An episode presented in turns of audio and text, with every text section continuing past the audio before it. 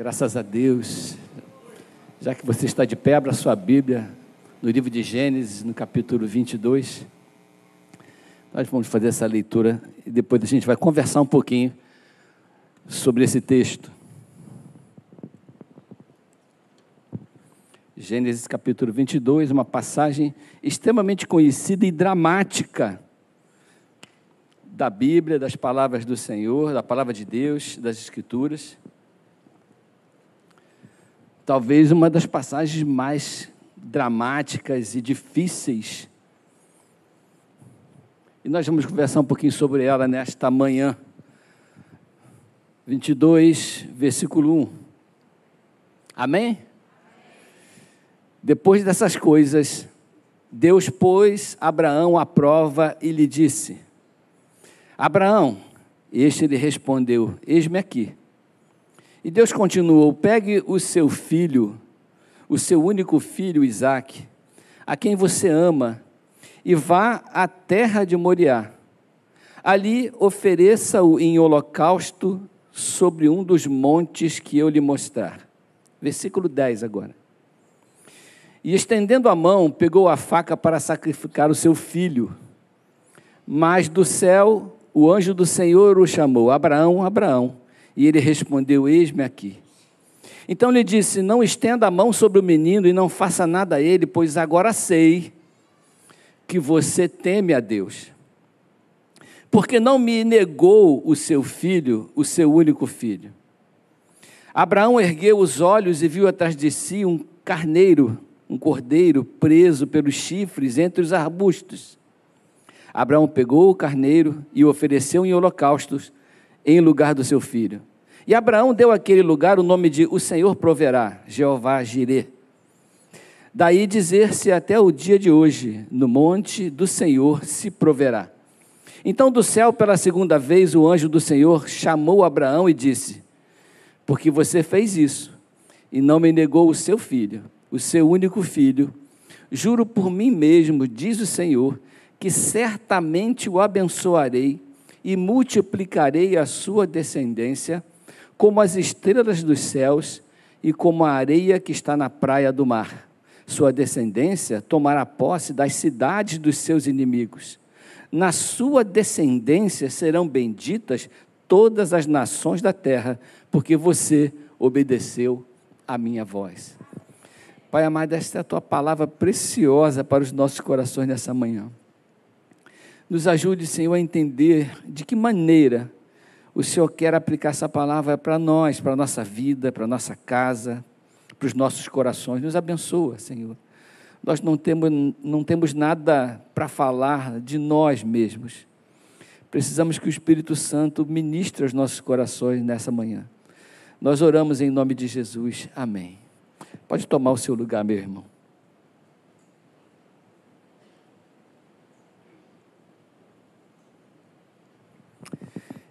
Irmãos, esse texto é um texto dramaticamente didático para o nosso coração.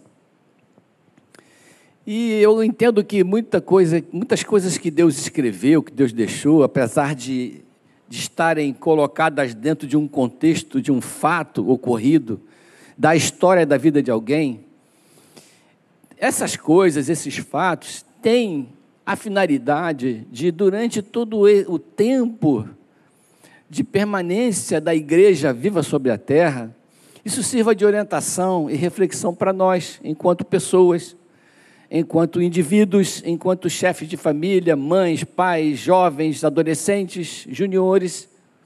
Nós precisamos olhar para o que Deus está falando e tentar entender o contexto e o objetivo de que maneira eu posso aplicar esse texto, essa situação, essa experiência vivida na minha própria vida, na minha história e na maneira como eu ando e caminho diante da minha fé. Nós vivemos uma fé maravilhosa. E a fé cristã é uma fé de promessas. Porque se não fossem as promessas, irmãos, nós íamos estar numa numa dubiedade muito grande, porque tem pessoas que amam estar aqui por estar aqui. Tem pessoas que amam estar na igreja porque gostam da comunhão, porque gostam do ambiente, porque se sentem amadas. Eu me lembro que eu, durante um tempo da minha vida, eu tirei plantão em hospital. E eu tirava plantão no fim de semana, e eu reparava que, invariavelmente, todo fim de semana, as mesmas pessoas estavam ali. E eu vi aquelas pessoas, mas essa pessoa estava aqui semana passada, e, e toda, todo, toda semana. E tinha uma fila de, de pessoas para entrar no hospital, na emergência, para fazer a triagem. E eu ficava observando aquilo ali, fui andando na fila e conversando com as pessoas. Eu perguntei para um deles: Você estava aqui semana passada, não estava? Ele falou: Estava, estava aqui. Por que você está aqui de novo? Você está doente ainda? Porque eu tenho te visto aqui frequentemente, você não ficou bom? Não, eu estou aqui porque eu não tenho nada para fazer em casa. E eu me sinto só em casa. E quando eu estou aqui na fila do hospital, ele não disse com essas palavras, eu estou traduzindo. Eu compartilho com, essas, com esses outros miseráveis que estão aqui a minha dor, e, a, e, e, e, que o governo isso, que o governo aquilo, as minhas frustrações, eu, eu, compartilho e eu me sinto bem aqui. Então eu tenho que arrumar um jeito de estar aqui. De estar nessa fila de hospital. De ser atendido por um médico. Dele me perguntar o que, que eu estou sentindo. De ele me oferecer um remédio para a minha dor. Eu fico com medo de a gente estar envolvido também na casa de Deus com essa mesma perspectiva de ser um lugar de refúgio para minha dor, mas de eu não saber exatamente o contexto e o motivo pelo qual Deus me colocou e me plantou ali, e porque eu tenho que estar em comunhão, e porque eu tenho que fazer parte da igreja de Cristo, muito mais do que da igreja maranata. Por que, que isso acontece? Nós todos gostamos de buscar as nossas bênçãos. Nós todos gostamos e precisamos das bênçãos do Senhor. Nem todas as bênçãos são para o nosso prazer, a maioria delas são porque a gente precisa mesmo, é questão de necessidade. Oramos agora por enfermos. E os enfermos querem ficar curados porque simplesmente querem viver e não querem ficar doentes. E esse é um desejo legítimo de todo ser humano. Aliás, de todo ser vivo. E nós olhamos para aquilo que Deus nos dá e o nosso sentimento de quando a gente recebe de Deus e quando a gente olha para a nossa vida, a gente percebe o quanto Deus tem nos dado. E não é porque Deus nos trouxe um milagre para a nossa vida, não, a nossa vida já é um milagre. A sua vida já é um milagre. A sua, o seu trabalho já é um milagre tudo aquilo que, que você tem e traz regozijo para a sua vida são presentes de Deus para a nossa vida. Você concorda com isso, amém, irmãos? Não são presentes. Lá em casa chegou um neto, tem uns 15 dias, alguns dias, não tem um mês. Dia 9, foi dia 9 que ele nasceu. Meu Deus do céu, eu me lembrei disso, é uma coisa. Os irmãos podem. Deus está operando na minha mente. Foi dia 9 que ele nasceu. Eu já não me lembro que hoje é 22. Hoje são 22. Então, pois é, Deus já operou, mas ainda não terminou a cirurgia. Hoje são 23. Está lá. Hoje? Hoje é 26? Hoje é 26. Deus já voltou atrás me abandonou na mesa de cirurgia. Então a gente está, a gente, o menino está lá. Ele nasceu tem uns dias, tá, irmãos? Já teve a sua primeira conjuntivite, já inaugurou. Né? Já teve que pingar antibiótico nos olhinhos dele. Está ali. Mas a gente olha para os nossos filhos, e eu agora estou olhando para os nossos, nossos netos, eu já disse que eu estou vivendo o Salmo 128. Quem conhece o Salmo 128? O Salmo 128 é o salmo da minha vida, eu estou preocupado com ele. Porque ele começa dizendo assim: Bem-aventurado o homem que teme ao Senhor e anda nos seus caminhos. Somos todos nós, né? Amém? Mas aí ele continua: do só do seu rosto trabalhará, você vai ter que se lascar para ganhar o seu dinheiro para sobreviver. Isso é bênção do Senhor. É, isso é a versão atualizadíssima. Depois ele fala: a sua esposa será como fruto da videira na sua casa. Ou seja, o fruto da videira é da onde vem o vinho. E o vinho representa a alegria. Ele está dizendo que o seu relacionamento vai ser a sua fonte de alegria na sua casa. Amém? Dá um jeito de ser uma fonte de alegria na sua casa, o seu casamento. Depois ele fala que os seus filhos serão como fruto da oliveira. O que é o fruto da oliveira? O azeite. O que é o azeite? O azeite era o petróleo daquela época. Se, se comia, se, se iluminava. Então, os seus filhos serão o seu patrimônio. Você está pensando que Deus não te deu herança? É a herança quer dizer isso. O patrimônio que uma família tem são os filhos. E filhos é um conceito amplo. Às vezes você não tem um filho biológico, mas tem tanta gente que você pode cuidar e você pode educar e discipular, que também podem ser seus filhos, em amplo sentido. Depois ele fala que você vai comer na sua mesa com a sua família ao seu redor. Amém, irmãos? Depois ele fala que você verá os filhos dos seus filhos. Amém? Esse é o versículo que eu estou. O outro é, e a paz sobre Israel. É esse que está me dando medo, entendeu, pastora? Porque eu já estou vendo o penúltimo versículo, eu estou vendo os filhos dos meus filhos. E eu estou usufruindo, e é muito fácil, irmãos, quando nós olhamos para a bênção da nossa vida, quando nós olhamos para aquilo que nos dá contentamento, quando nós olhamos para aquilo que nos dá prazer, quando nós olhamos para aquilo que a gente conquistou e que encheu o nosso coração, e que trouxe, trouxe plenitude para a nossa vida, quando nós olhamos para aquilo que a gente ama. O texto disse que Abraão amou Isaac. Deus falou isso: pega o seu filho a quem você ama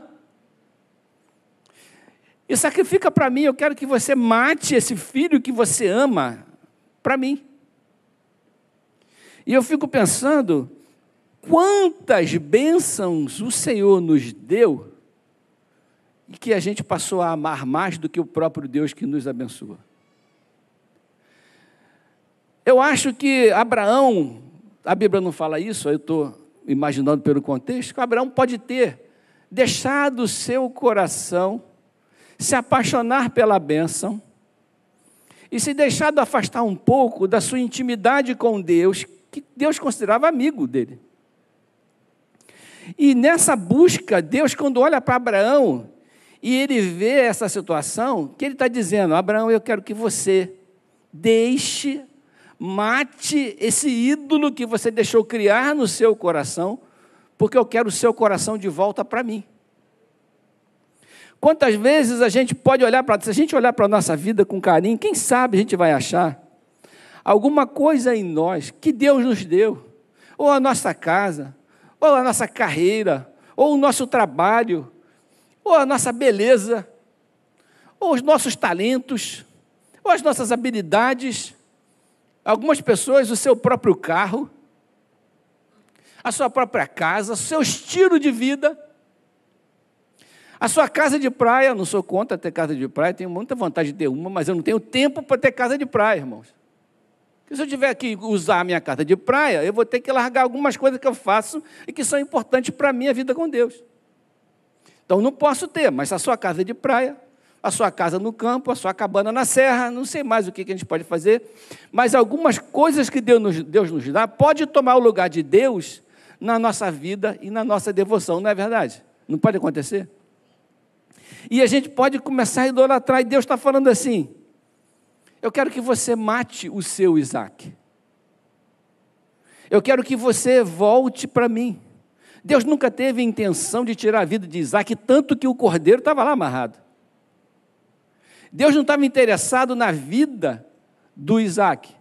Deus não estava interessado em retirar a bênção que ele havia dado a Abraão como ele não está interessado em desfazer o que ele fez na nossa vida. O que ele está interessado, e estava interessado, era de trazer o coração de Abraão de volta para ele. Eu quero o meu amigo de volta, eu quero o meu servo de volta, eu quero o seu primeiro amor de volta, eu quero que a vida que você tem, se é boa, não, não, não tome, não tome conta do seu coração e você não se esqueça de quem te abençoa.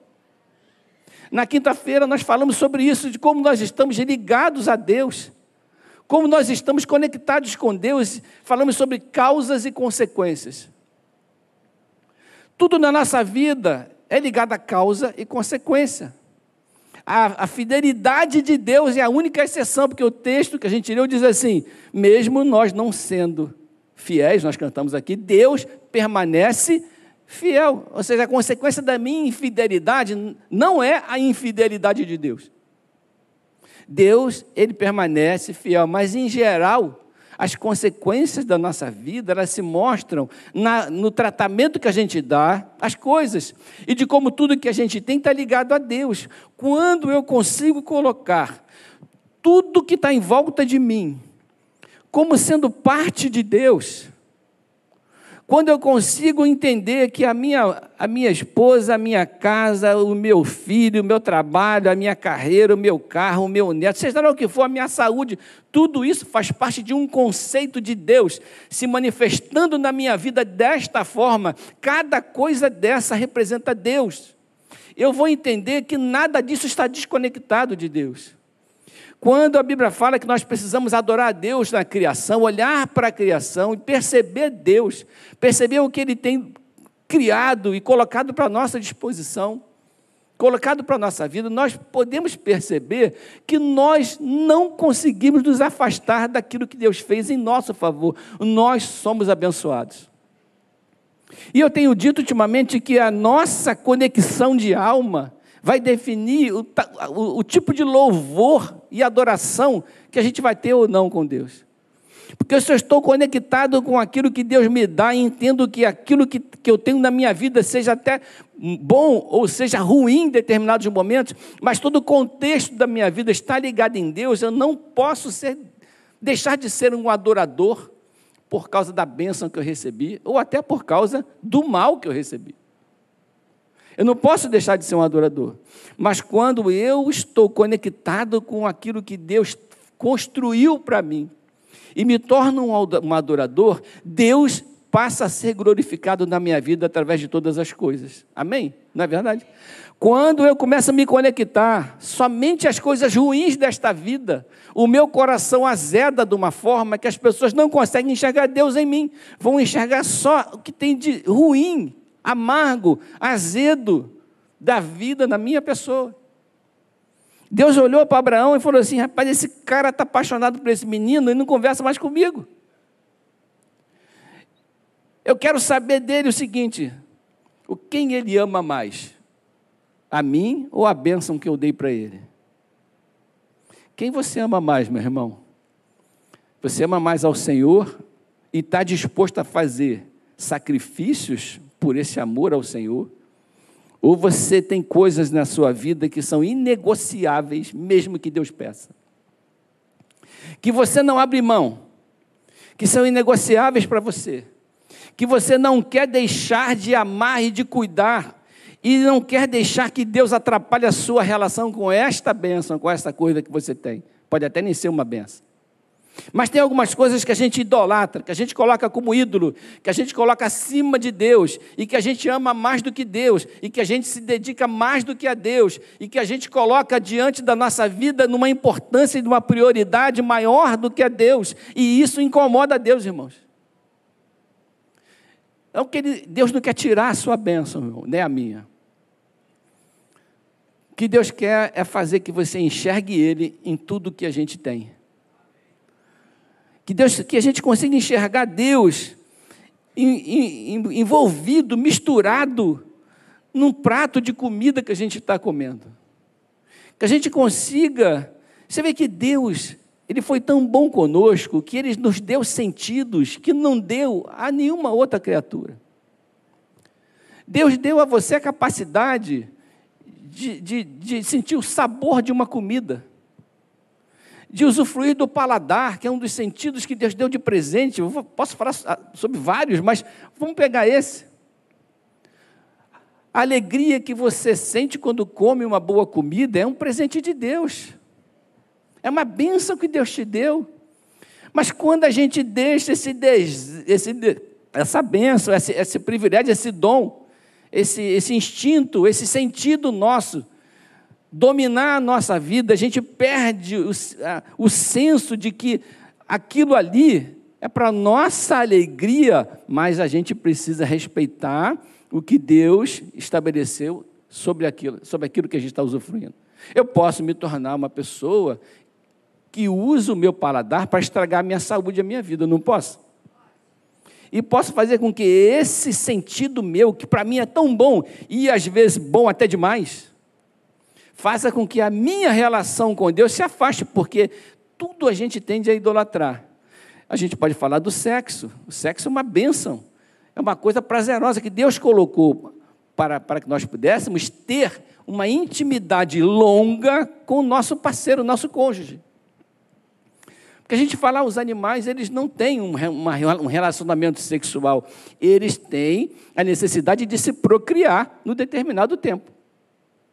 Mas eles também não têm uma vida de casados, uma vida conjugal. E para essa vida conjugal se manter, para essa família se manter, Deus colocou algumas coisas para nós usufruirmos que vão manter, junto com o respeito, junto com o amor, junto com a refeição, junto com a amizade, junto com a capacidade de falar, de se comunicar, junto com a capacidade de interagir, junto com a capacidade de sonhar. Por isso que a gente consegue viver em unidade. É por isso que a gente consegue viver em família. É por isso que a gente consegue viver aproveitando a vida por anos. Algumas pessoas, dezenas de anos, vivendo na mesma casa com as mesmas pessoas e sendo feliz. Isso tem a ver com a maneira que a gente olha para aquilo que Deus nos dá. Abraão foi chamado a atenção e teve que tomar uma decisão muito difícil. A decisão de obedecer a Deus e de largar o seu Isaac. A minha pergunta para nós nessa manhã é, é, é, é complicada. Eu queria que você pensasse agora. Tem algum Isaac na sua vida que Deus esteja requerendo nessa manhã de você? Tem algum Isaac no seu coração que está tomando o lugar de Deus? Que Deus esteja falando assim: Eu quero que você entregue para mim o teu Isaac. Eu quero que você coloque diante de mim tudo isso que você ama tanto.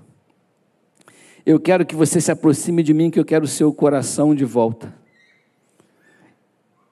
E Abraão deu aquele lugar o nome de O Senhor proverá. Porque ele está dizendo: não importa o que você pensa que perdeu em meu favor, eu vou prover tudo o que você precisa. Eu vou prover o cordeiro, eu vou prover o alimento, eu vou prover a alegria, eu não vou deixar faltar. Porque, olha a bênção de Abraão, olha só. Porque, olha só, porque você fez isso e não me negou o seu filho porque você fez isso e sacrificou aquilo que a sua vontade, que a sua carne, que a sua vaidade sempre adorou. Porque você abriu mão da sua vontade para fazer a minha. Porque você abriu mão de, do pecado que você comete para me servir. Porque você tem consciência que ah, eu estou acima de todas as coisas. Porque você abriu mão daquilo que te dá prazer, embora não me agrade. Por causa disso, você não me negou o seu único filho, juro por mim mesmo, diz o Senhor. Certamente te abençoarei e multiplicarei a sua descendência. Irmãos, eu creio do fundo do meu coração que a nossa fidelidade se reflete na nossa descendência. Você crê nisso? A nossa fidelidade se reflete no que a gente faz. A nossa fidelidade se reflete naquilo que a gente produz. A nossa fidelidade se reflete naquilo que, do fruto da nossa vida. E o fruto da nossa vida, como diz o próprio Salmo 128, é um fruto de bênção. Aquele salmo, ele fala sobre a prosperidade, sobre o homem próspero. E no homem próspero, do ponto de vista de Deus, você pode ler o salmo, não está falando de dinheiro. Está falando de trabalho, está falando de de família, está falando de filhos, está falando de netos, está falando de uma vida plena, abençoada, em paz, e uma vida frutífera, uma vida que você pode olhar para trás e falar assim: o que eu vivi, o que Deus me deu, eu vivi com intensidade, eu, eu fui abençoado pelo Senhor, a minha vida foi uma vida frutífera, o que eu vivi, o que eu deixei de viver, aquilo que Deus, o, o ambiente que Deus me criou foi um ambiente de bênção para mim. Abraão recebeu de Deus a seguinte resposta: Olha só, eu não quero seu filho, eu só quero que você preste atenção em quem te abençoa. Só quero que você preste atenção que tem um culto que você precisa prestar a mim. O culto é um momento de adoração. Eu quero que você sacrifique algumas coisas no meu altar, sim, mas não é a bênção que eu te dei. Eu vou prover o cordeiro para o sacrifício. E quando o Senhor Jesus morreu naquela cruz por nós, era exatamente isso que Deus estava fazendo, representado nessa história de Abraão com Isaac. Eu não quero que você morra. Eu não quero que você pereça. Eu só quero que você preste atenção. Eu e você, irmãos, nós não subsistiremos sem a graça e a misericórdia de Deus. A gente não consegue, amor. A gente não é justo o suficiente, a gente não é certo o suficiente, a gente não consegue. O Evangelho diz para você o seguinte: eu sei que você não consegue, mas você precisa caminhar em direção a tentar, a evoluir, a melhorar. Você precisa estar concentrado em Deus. O Senhor quer melhorar você, como melhorou Abraão. O Senhor quer cuidar do seu coração, como cuidou do coração de Abraão. O Senhor quer transformar a sua vida numa vida de, de gratidão a Deus, uma vida de, de, de alegria diante das bênçãos que o Senhor te deu, sem deixar de perceber o nosso compromisso com Deus. Eu estou, assim, muito ligado nisso, tenho pedido a Deus para cuidar do meu coração. Eu e Débora temos passado por dificuldades muito profundas, não com a gente na nossa casa, porque é esse negócio de doença, esse negócio de dificuldades financeiras, esse negócio de perdas que a gente tem na vida, isso vai passar. E Deus está cuidando da gente. Mas a gente fica muito triste quando a gente vê pessoas que usadas por Deus e que estão próximas e que, e que caem, que se perdem, e que não têm coragem de sacrificar o seu Isaac, não têm coragem de abandonar certas coisas para servir ao Deus único e verdadeiro. Pessoas que têm ministérios maravilhosos e que de repente estão em ruínas. Famílias destruídas por causa de escolhas de pais e mães. Filhos destruídos por causa da escolha de pais e mães. Famílias que jamais conseguirão se reestruturar, a não ser que Deus intervenha milagrosamente, por causa de pessoas que agarraram ali o seu Isaac e não tiveram coragem de oferecer ao Senhor a sua santidade, a sua vida, aquilo que dá prazer, mas não presta. A questão de Abraão não era essa, a questão de Abraão, que aqui talvez, na minha, no meu entendimento do texto, ele pode ter deixado seu coração se apaixonar por aquela bênção de tal forma que Deus perdeu a comunhão com ele. Mas a gente pode estar fazendo isso por várias coisas, pelos instintos da nossa carne, por aquilo que a nossa carne pede para a gente e a gente cede, pelos vícios que a gente adquire durante a vida e a gente não quer deixar pelas coisas que a gente ama, mas que Deus não ama e que a gente tem que largar. E a promessa de Deus é simples: larga essa coisa pequena que você tanto ama, que eu vou te encher de milagres muito maiores que você nem vai lembrar do que você largou. Eu vou multiplicar a tua casa, vou multiplicar a sua descendência, vou multiplicar a sua família. Esse, essa bênção é única. Dessa única bênção, se você me servir, se você colocar nas minhas mãos aquilo que você tem, eu vou transformar isso em muito mais. Sede fiel no pouco, eu te colocarei aonde? No muito. Sede fiel naquilo que eu te dei, não perca de vista o que o Senhor faz na sua vida, que Ele vai abençoar. Eu vejo, irmão, que a fidelidade, ela está amarrada à bênção e à prosperidade da nossa vida. Quando a gente não necessita, quando a gente olha para Deus e fala, Senhor, eu sou satisfeito e grato por tudo que o Senhor me dá. Deus encontra em nós um coração abençoado e um coração pronto para ser enriquecido por Deus com toda sorte de bênçãos. Da mesma forma que a Bíblia fala assim: buscai primeiro o reino de Deus, e todas essas coisas vos serão acrescentadas, e todas essas coisas diz respeito a necessidades, porque os lírios do campo não precisavam vestir, porque os passarinhos não precisavam trabalhar, Deus alimentava. Da mesma forma, os salmos falam assim: